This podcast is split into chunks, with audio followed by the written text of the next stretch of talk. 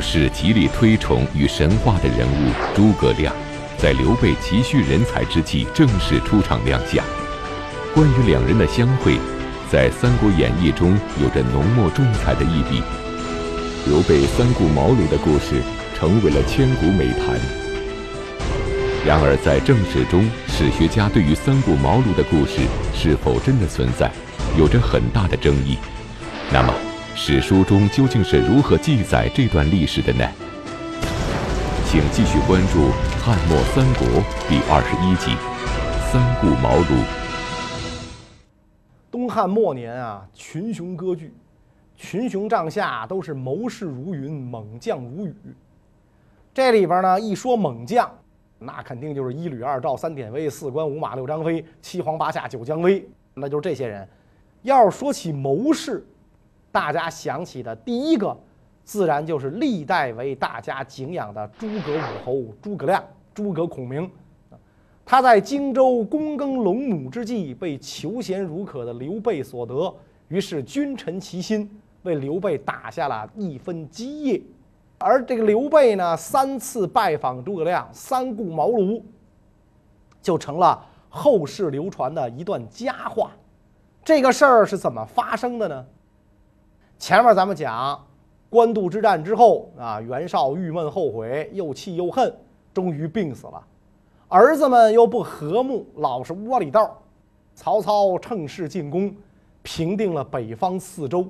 袁绍的几个儿子也都被曹操给弄死了。老袁家这算是绝了后了。这个时候呢，据说还上演了一出这个桃色事件。袁绍二儿子袁熙的老婆甄氏，长得是美艳动人。袁家完蛋之后，曹操的儿子曹丕就把这甄氏据为己有。还有小道消息讲说，这个女子呢也被曹操的另一个儿子曹植喜欢，甚至呢说曹植写《洛神赋》啊，就是写给甄氏的。含词未吐，气若幽兰，华容婀娜，令我忘餐。我看那美女啊，都看的忘了吃饭了，我都不觉得饿。坊间流传。说这个这个女孩啊，连曹操也看上了，被儿子们抢了先儿。当然了，这个故事呢，就是真假难辨，因为历代是口耳相传。但是呢，常理上推断可能性比较大。曹操这人也比较好色嘛。呃，这个事儿咱就先不说了。这个平定了河北之后，曹操应该是很高兴的。可就在这个时候，发生了一件让他极度伤心的事儿。什么事儿呢？他的心腹大谋士郭嘉郭奉孝英年早逝。郭嘉不仅智谋过人，而且跟曹操关系亲密，犹如朋友。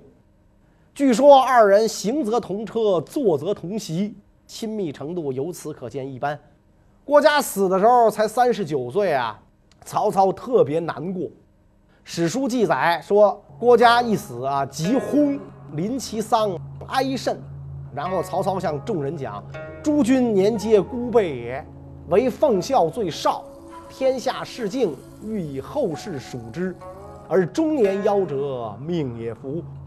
你们的年龄跟我差不多大，郭嘉最小。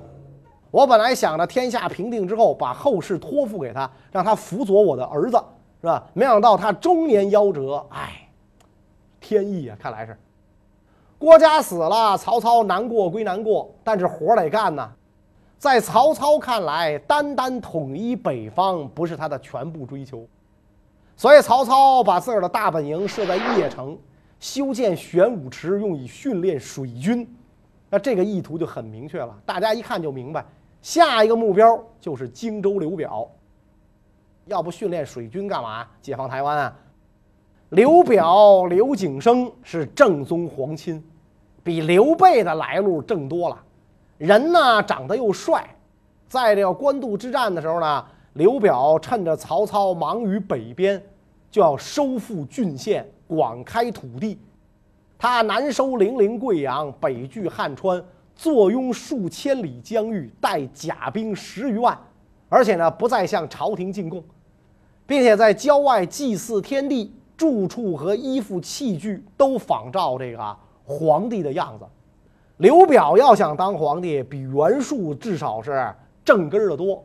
但是呢，刘表虽然有了不臣的做法，却还能够保境安民，得到了很多士大夫的拥护。大家都把这个荆州当做一块避乱的乐土，因为刘表不是一介赳赳武夫，他本身是士人领袖，当年这个党锢之祸时候的八郡之一。作为荆州牧，招诱有方，威怀兼制，以至于一些地方上的贼党豪强也为其所用，万里肃清，群民悦服。从这个关西呀、兖州啊、豫州啊。来的投靠荆州的学者上千人之多，嗯，刘表对他们安慰镇镇镇养，学者们都能够受到资助，得到保护。官渡之战开打之后，刘备就离开了袁绍，带着自己那点家伙事儿呢，攻取了一些地方。但是曹操不可能让刘皇叔如愿呢。建安六年，亲自率军到汝南攻刘备，刘备当然打不过了啊，只好继续败走。到荆州投靠自己的另一个大哥刘表。算起来，刘备在此之前已经有了公孙瓒、曹操、袁绍、陶谦、吕布好几个大哥了，但是呢，每一个他都跟不长，都得去跑路。刘备想去投靠刘表，但是呢，这是他自己的一厢情愿。你的愿望是美好的，你得知道人家愿意不愿意接受你呀。所以就派人呐去跟这个刘表联系。走投无路的刘备想要投靠刘表，而刘表的荆州集团态度却十分冷淡，并不愿意接纳刘备，这是为什么呢？因为这哥们儿是一倒霉蛋儿，他跟谁混谁没有好下场，太晦气了。他跟谁谁死。公孙瓒，他一开始跟，这人被袁绍围困于易京，后来死了。陶谦。曹操退了兵之后病逝了，吕布白门楼被擒，被曹操干掉。袁绍官渡惨败，你说咱收了他，你这玩意儿是吧？这这话就不敢往下说了，是吧？这这令令人毛骨悚然，所以很多人都不愿意接受他。这个时候，刘备的部下就去劝刘表，是吧？说你俩可都是刘氏子孙，一笔写不出俩刘字来。是吧？你们俩可都是曹操的眼中钉。如果你不接纳刘备的话，别忘了唇亡齿寒的道理。这些话呢，刘表被打动了，亲自到郊外迎接刘备，俩人以弟兄相称，见面十分的这个亲热。然后这个刘表用上宾的礼节接待了刘备，给刘备增加了部队。让刘备驻扎在新野，在荆州呢，刘备这算过上了几年平安日子，不用整天跑来跑去了。但是呢，有一次，这个刘备跟刘表啊两个人吃饭啊会见啊，酒席宴途中是吧？这个刘表刘备啊起身上厕所啊，这个回来之后流下了眼泪啊。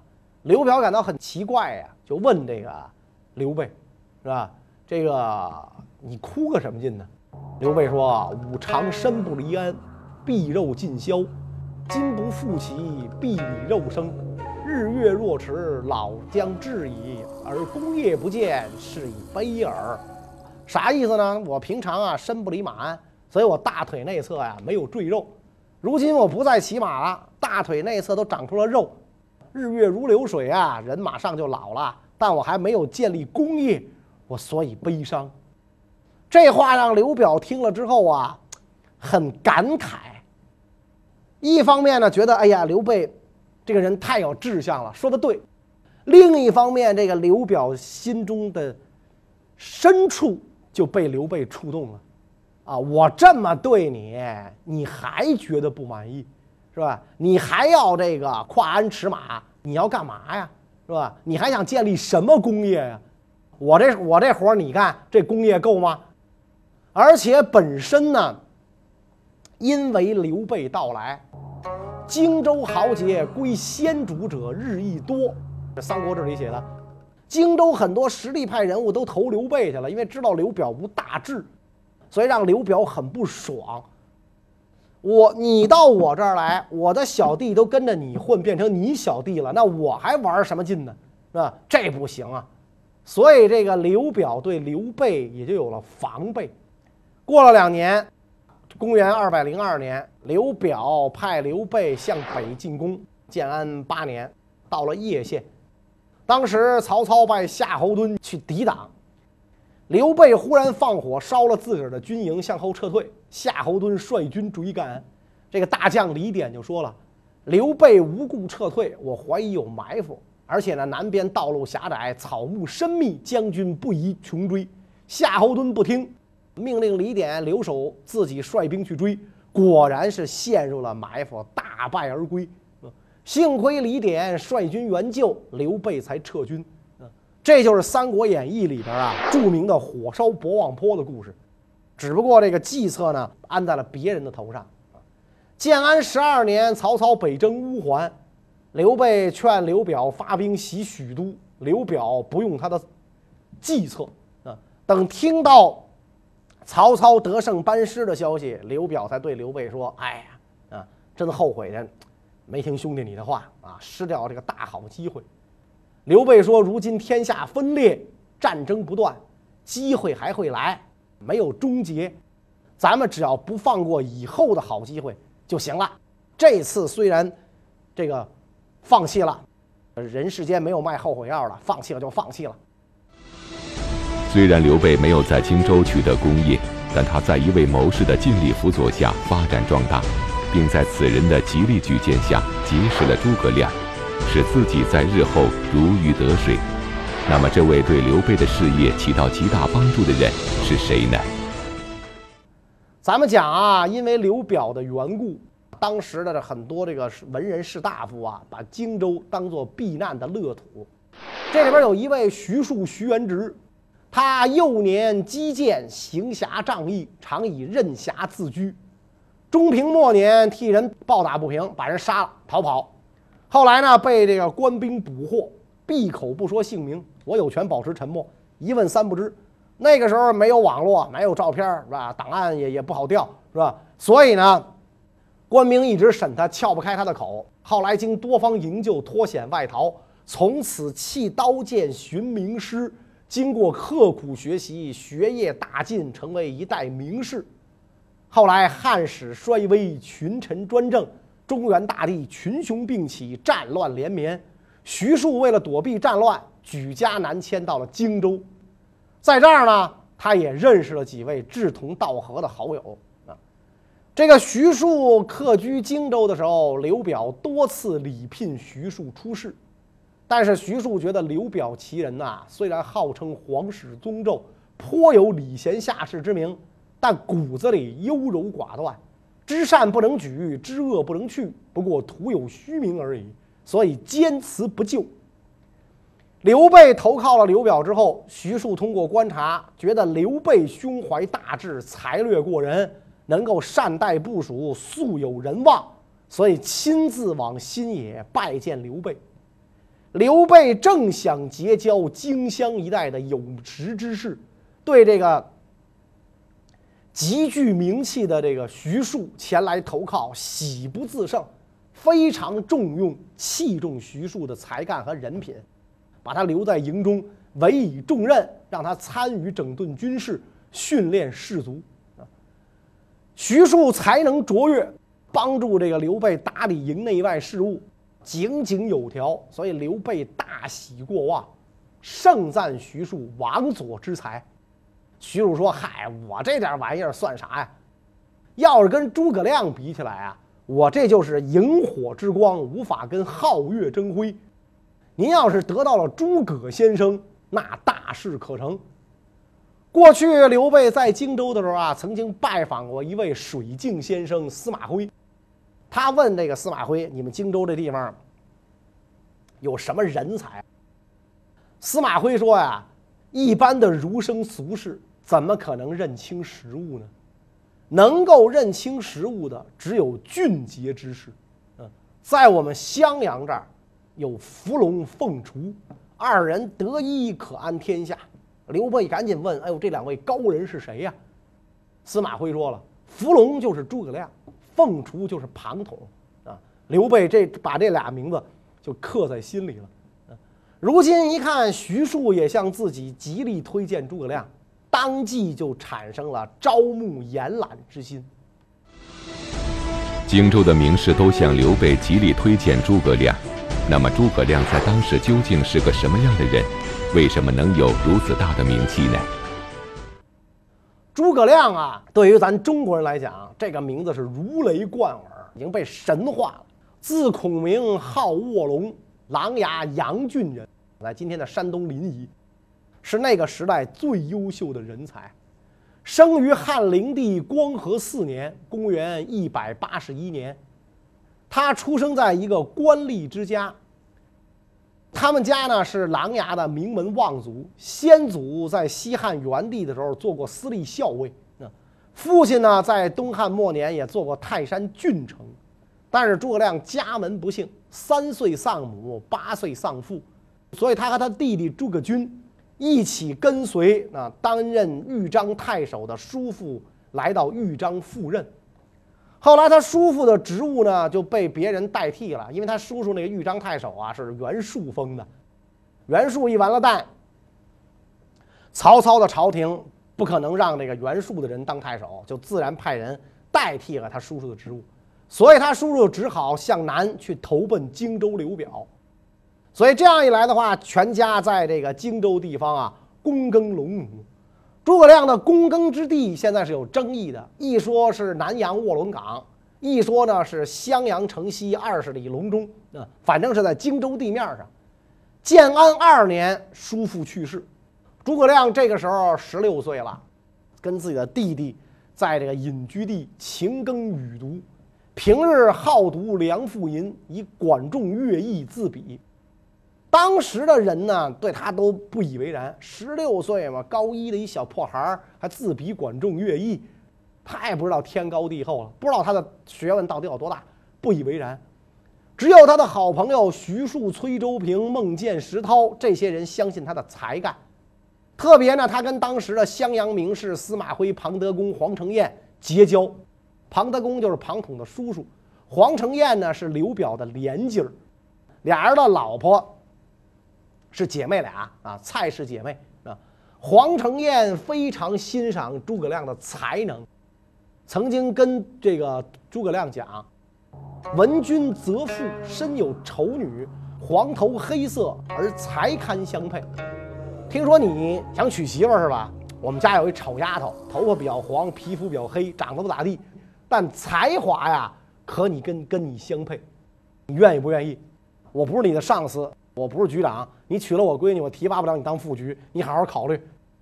诸葛亮立刻应允这件事儿，没问题，我愿意迎迎娶啊这样的丑闺女啊，丑妻近地家中宝嘛。好，那当时的人都以此做笑话的取乐。哎，你真什么眼光？您这还管仲乐毅呢？那乡里呢，甚至做了句谚语：“莫作孔明择妇，正得阿成丑女。”那所以从。这一点上说呀，诸葛亮跟刘表也有亲也有亲戚关系，因为他老婆应该管刘表叫姨父，他等于是刘表的外甥女婿，所以这个他跟刘表的儿子算是同辈儿的。刘备早就从司马徽口中得知了诸葛亮的名号，一听徐庶这么讲，觉得这个人不简单，就要见上一面，所以就跟这个徐庶讲啊，说您能把他请来，我见见吗？徐庶说：“这个人呐，你可以见他，你可不能招他来。将军，您要真想见，应该屈驾去拜访。”刘备通过徐庶的举荐前去拜访诸葛亮，从而有了三顾茅庐的故事。那么，在后世的评书演绎中，关于这个故事有着怎样的描写？这其中有多少史实的根据呢？这个在评书演义里边有精彩的描写。说徐庶的母亲被曹操捉着了，威胁徐庶来归。徐庶孝顺啊，徐庶告辞，只好去曹营。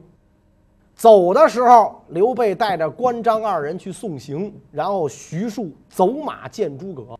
走的时候跟这个刘备讲：“此间有一奇事，您见，把诸葛亮给给请来。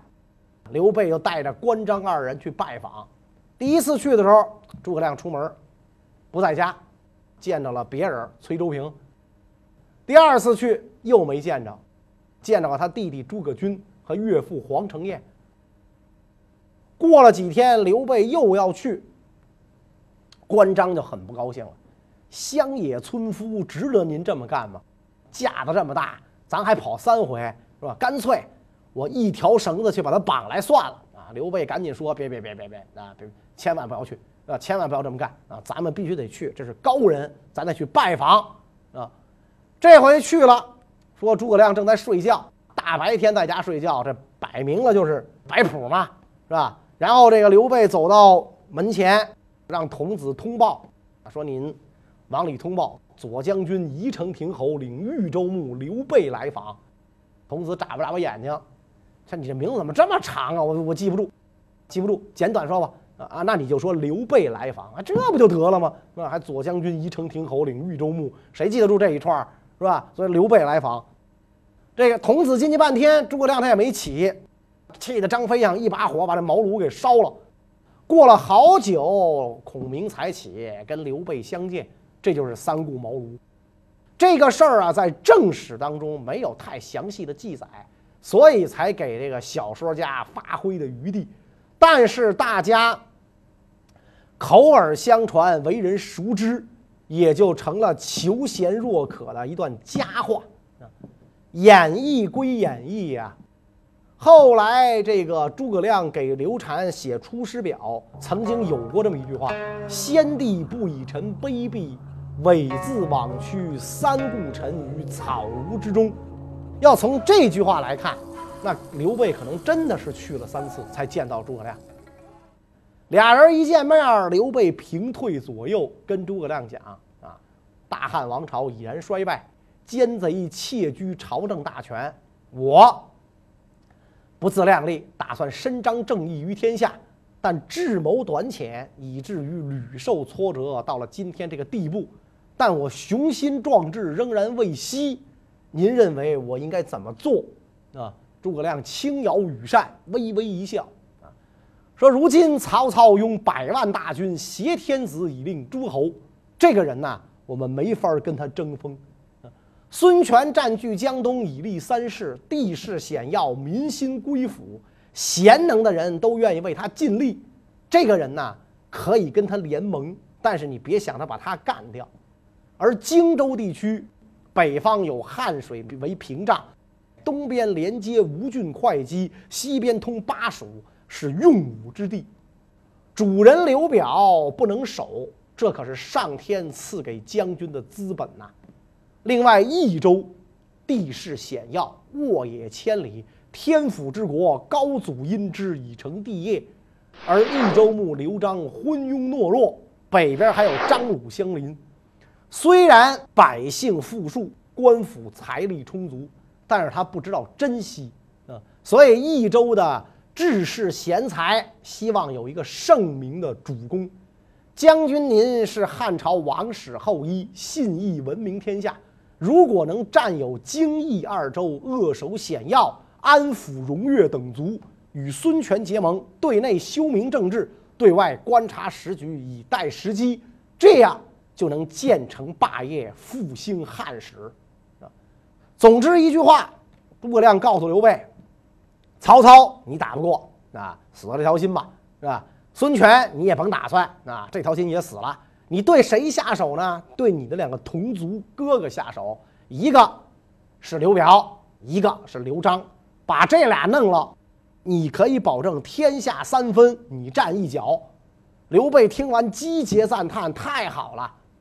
据说这个史籍上记载，从此之后，他们跟诸葛亮的情谊啊，他跟诸葛亮的情谊日益亲密。这一年是建安十二年，刘备四十六，诸葛亮只有二十六，比刘备小二十岁。君臣相会，天下即将大变。